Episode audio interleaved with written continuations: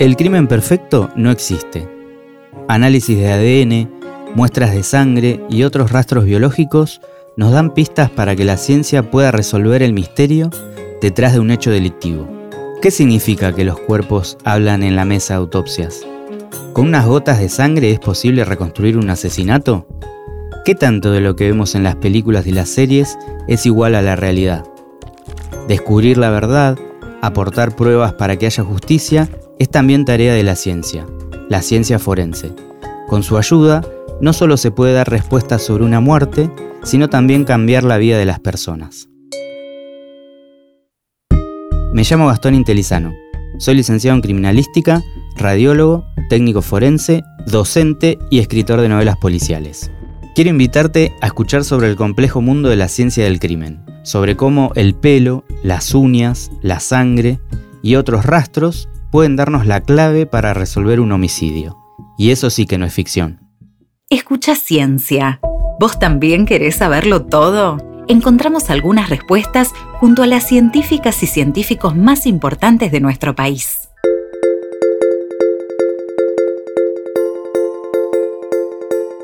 En el episodio de hoy, Maite Lanata te comparte un fragmento de Elemental, mi querida ciencia forense, escrito por Gastón Intelizano.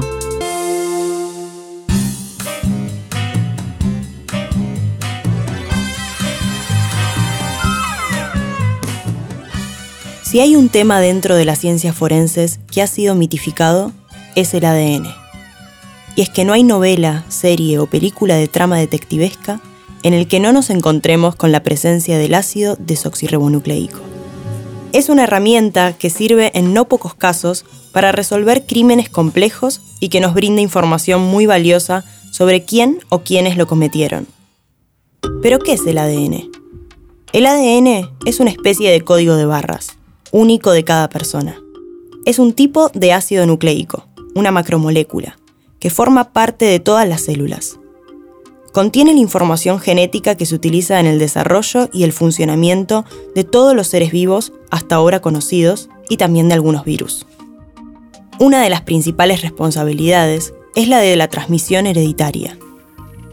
Si lo observamos desde un punto de vista químico, el ADN es un polímero de nucleótidos, lo que se llama un polinucleótido. Los polímeros son compuestos formados por muchas unidades simples, que están conectadas como si se tratara de una larga fila de personas tomadas de la mano. Cada una de estas personas sería un nucleótido dentro del ADN. A su vez, cada nucleótido está formado por un azúcar, que se llama desoxirribosa, y una base nitrogenada. Estas bases nitrogenadas pueden ser adenina, timina, citosina, o guanina. En la secundaria teníamos una regla para recordarlas, usando las iniciales de cada palabra. Aníbal Troilo decíamos para acordarnos de las primeras y Carlos Gardel para recordar las segundas. Las manos que unen a las personas en esta larga fila son un grupo fosfato que actúa como enganche. La disposición de la secuencia de estas cuatro bases a lo largo de la cadena es lo que termina codificando la información. En los seres vivos, el ADN se presenta como una larga doble cadena de nucleótidos, donde unas conexiones llamadas puentes hidrógenos unen las dos hebras. Cronológicamente hablando, se podría decir que el comienzo de los análisis de ADN se produce en 1985, más precisamente en el mes de abril de ese año. En esa oportunidad, es resuelto por aplicación de técnicas moleculares el primer caso judicial. El resultado de la investigación, mediante el estudio de las huellas genéticas, permitió aclarar una disputa por inmigración al Reino Unido. Al poco tiempo, una corte civil inglesa acepta, en un caso de paternidad discutida, la evidencia de ADN. Pero el debut oficial de esta prueba en la investigación de un crimen se produce en 1986. Fue en un caso de homicidio en el que se pudo comprobar la inocencia del principal sospechoso. Las primeras técnicas de análisis, hoy ya en desuso, se basaban en analizar distintas regiones del ADN. Se evaluaban mediante la transferencia del ADN a soportes sólidos, como la técnica de Southern, en la que se utiliza una sonda de la región hipervariable. Estas sondas se clasificaban de acuerdo al número y la localización que presentaban sus secuencias complementarias en el genoma. Habrás visto en más de una serie comparar al protagonista dos placas de acetato con dos columnas llenas de líneas negras de mayor o menor espesor. Si superponía ambas y coincidían las líneas, había match. Los fans de los expedientes secretos X podrán recordar varias escenas en las que la gente Dana Scully, la parte científica del binomio, levantaba una de estas placas haciéndolas coincidir con otra y llegar a la conclusión de que el ADN del sospechoso y el encontrado en la víctima coincidían. Incluso, en un episodio, ella llega a procesar su propio ADN y se da cuenta que es madre de una niña de 3 años, concebida de manera artificial. Pero volvamos a la realidad. Uno de los mayores retos para los científicos es hacer entender al ciudadano común qué es el ADN y qué significan sus resultados. Si le mostramos a la mayoría de la gente dos fotos de huellas dactilares y las coincidencias que hay en cada una, lo entienden. Pero los análisis en los que intervienen sangre u otros fluidos corporales generan en los testigos gestos de me perdí, no entiendo nada y expresiones de pánico generalizado. Ya la clasificación de los grupos sanguíneos resultó desconcertante, pero el ADN hizo saltar los tapones entender que estamos hechos de cadenas interminables y combinaciones de letras es algo difícil de asimilar. Lo que debemos entender del ADN es que se encuentra en todas las personas y que en cada una de ellas es diferente. Esto lo vuelve un mecanismo de identificación preciso e inequívoco. Pero ¿cómo se hace un examen de ADN? Las muestras en casos forenses, y no forenses también, Pueden ser varias. Sangre, hisopados bucales, hisopados provenientes de violaciones y otros tipos de muestras como ser manchas de semen, saliva, pelo y uñas. Pero profundicemos un poco en cada una de ellas. Cuando la muestra es sangre, con los métodos actuales solo es necesario una gota de unos 2 milímetros de diámetro, que solemos extraer durante la autopsia, en el caso de un cadáver, y que colocamos en la superficie de un papel filtro algo parecido a una pequeña bandera japonesa. Siempre es recomendable un poco más de muestra que la necesaria para realizar el estudio, por si hay que repetirlo. Con solo un microlitro se puede efectuar un estudio completo, pero siempre que hablemos de laboratorios con tecnología de punta. Algunos, un poco más anticuados, necesitarán más. En la actualidad ya no se utiliza la sangre como muestra de referencia y se le da prioridad a los hisopados bucales. Estos son los más elegidos en las pruebas de paternidad, en los laboratorios más automatizados. La muestra se obtiene pasando un hisopo común en el interior de la boca por unos segundos y luego se la coloca en un sobre. Comúnmente pensamos que es una muestra de saliva la que se está tomando, pero no. El material recolectado son células de descamación de la mucosa bucal. Ellas son las que proporcionan la información genética, y no la saliva. La saliva es solo el medio en el que flotan estas células. El método del hisopado es menos invasivo, ya que no hay que pinchar ni lesionar con agujas al donante de la muestra, y se obtienen los mismos resultados que con sangre. Los hisopados que provienen de violaciones se secan y se colocan en sobres de papel. Estos contendrán una variedad de material, células epiteliales o sanguíneas de la víctima y espermatozoides del agresor, si es que hubo eyaculación.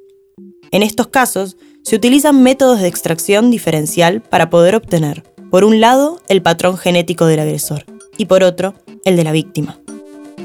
Cuando las muestras disponibles son de otro tipo, como ser manchas de sangre, semen o saliva, pelos, uñas o huesos, se secan y se las colocan en envoltorios de papel. Un error muy común por el cual se daña el ADN y luego no puede ser procesado es trasladarlo desde el lugar de origen al laboratorio en envases herméticamente cerrados o bolsas de polietileno. Estos materiales favorecen la proliferación de bacterias por condensación de humedad, lo que degrada e inutiliza el ADN. ¿Cómo se extrae el ADN? Es un proceso complejo, pero vamos a tratar de describirlo de la forma más clara posible. En primer lugar, la muestra recibida se somete a la acción de detergentes que irán disolviendo los lípidos luego con unas enzimas especiales que cortan las proteínas. La mezcla se incuba a 56 grados centígrados, lo que producirá la ruptura de la estructura celular liberando su contenido a la solución. Lo que obtendremos es una mezcla en la que además del ADN, habrá otros restos celulares como lípidos, proteínas y minerales que nos interferirán en los procesos de amplificación por PCR. Continuando con la extracción de ADN de esa mezcla que obtuvimos, se limpia la solución con sucesivos lavados realizados con solventes orgánicos como el cloroformo o el fenol. Estos coagulan las proteínas y extraen los lípidos. Posteriormente, el ADN se separa por precipitación con alcoholes especiales. El ADN va a formar una especie de ovillo que se deposita en el fondo del tubo. En los casos forenses, por lo general, como la muestra es bastante escasa, no se visibiliza este ovillo pero lo que se obtiene es evaluable. Analicemos el material extraído. La PCR se llama así por sus iniciales en inglés y significa reacción en cadena de la polimerasa. Es un proceso por el cual imitamos el proceso normal que realizan las células para reproducirse. Copiamos el ADN, aunque en nuestro caso solo una parte de ese ADN, pequeños fragmentos que son los que nos interesan comparar es un procedimiento por el cual fotocopiamos el fragmento que nos interesa, que a veces es muy escaso. De esa manera tenemos mucha más cantidad de material para comparar. Eso sí, el levantamiento y transporte de esa muestra es muy importante. ¿Por qué? Porque si se contamina ese hisopo, la PCR hará muchas copias de ese error. El factor humano, como en todas las ciencias forenses, vuelve a ser determinante. Los resultados los visualizaremos como picos en un gráfico generado por computadora. Para que un estudio sea lo suficientemente creíble a nivel mundial, se debe analizar 12 regiones del ADN como mínimo. Para las técnicas actuales esto no es problema, ya que con una sola reacción de PCR se amplifican 15 regiones. Como habrán visto, el tema del ADN no es tan sencillo como se nos presenta en las series de televisión. Tampoco es cierto que se puede identificar en un tris a alguien con solo encontrar un pelo. Como dijimos, los pelos solo sirven si son arrancados, porque el ADN está en su raíz. La mayoría de los pelos que se caen solos no tienen raíz, y eso los hace inútiles para la búsqueda de ADN. Otro error común de las series policiales es la velocidad con la que obtienen los resultados de laboratorio. Es muy común ver al investigador entregándole una muestra al técnico de ADN y ver a este ponerse a trabajar febrilmente, hasta que en pocos minutos le avisa al protagonista que tiene un match, con nombre, apellido, último domicilio y todos sus antecedentes. La realidad es que los análisis de laboratorio para las muestras de ADN llevan su tiempo. Como vimos, tienen varios pasos, y si se realizan de manera correcta, pueden tomar varios días. Eso en una situación ideal donde cada ciudad tiene su laboratorio y atiende solo a sus muestras. En la vida real, por lo general, existe un laboratorio central que se ocupa de las muestras de varias jurisdicciones, por lo que la cantidad de muestras que debe procesar y analizar se multiplican exponencialmente. Cuando llega la muestra, debe extraerse el ADN. Este tiene que ser purificado y cuantificado. Luego, amplificarse. Y finalmente llegaremos a la etapa de detección, donde los especialistas analizan los resultados obtenidos y se confecciona un informe pericial. Salvo cuando hay casos que por su trascendencia mediática o extrema urgencia se adelantan, la mayoría pasa a formar parte de una fila por la cantidad de trabajo que suele haber. A veces esta demora también responde a la necesidad de los especialistas, que hacen varias revisiones para un dictamen definitivo. La mayoría de los laboratorios de genética forense actuales en nuestro país disponen de perfiles anónimos de ADN, que provienen de muestras biológicas de casos no resueltos. El ADN y nuestra historia. En Argentina contamos con un Banco Nacional de Datos Genéticos. Es un archivo público y sistemático de muestras biológicas y material genético de familiares de personas secuestradas y desaparecidas durante la dictadura militar.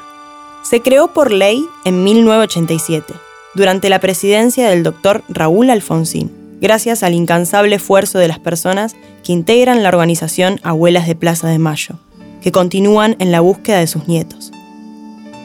Se buscó desde un principio la forma de poder identificar esos nietos con la sangre de sus abuelos, ya que los padres habían sido víctimas del terrorismo de Estado hasta el 10 de diciembre de 1983.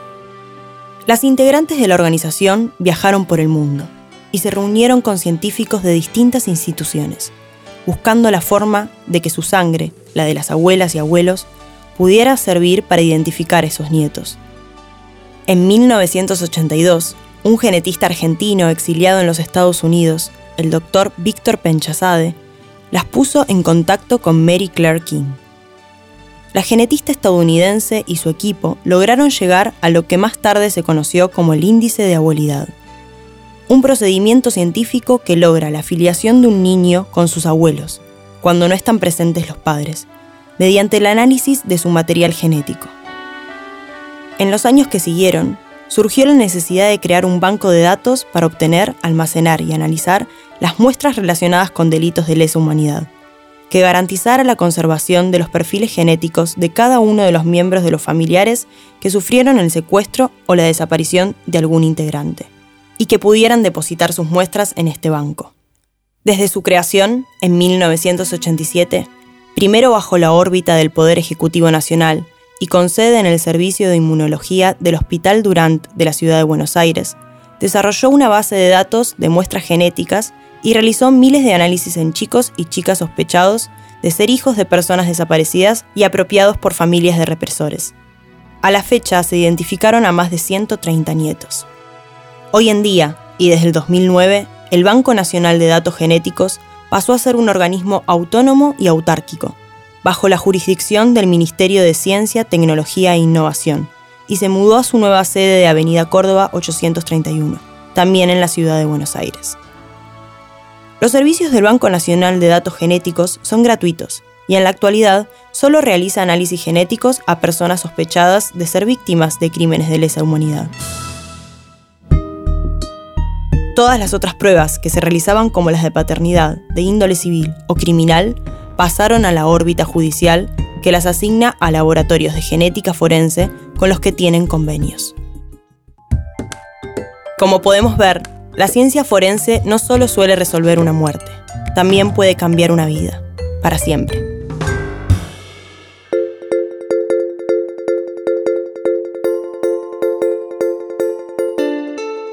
Hasta acá pudiste escuchar el fragmento de Elemental, mi querida ciencia forense, escrito por Gastón Intelizano.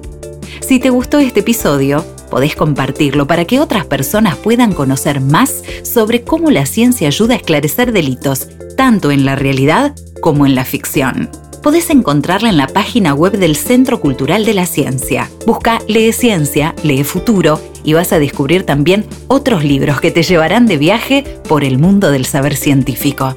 O seguí este podcast para enterarte del próximo episodio de Escucha Ciencia. Lee Ciencia, Lee Futuro es un programa del Ministerio de Ciencia, Tecnología e Innovación.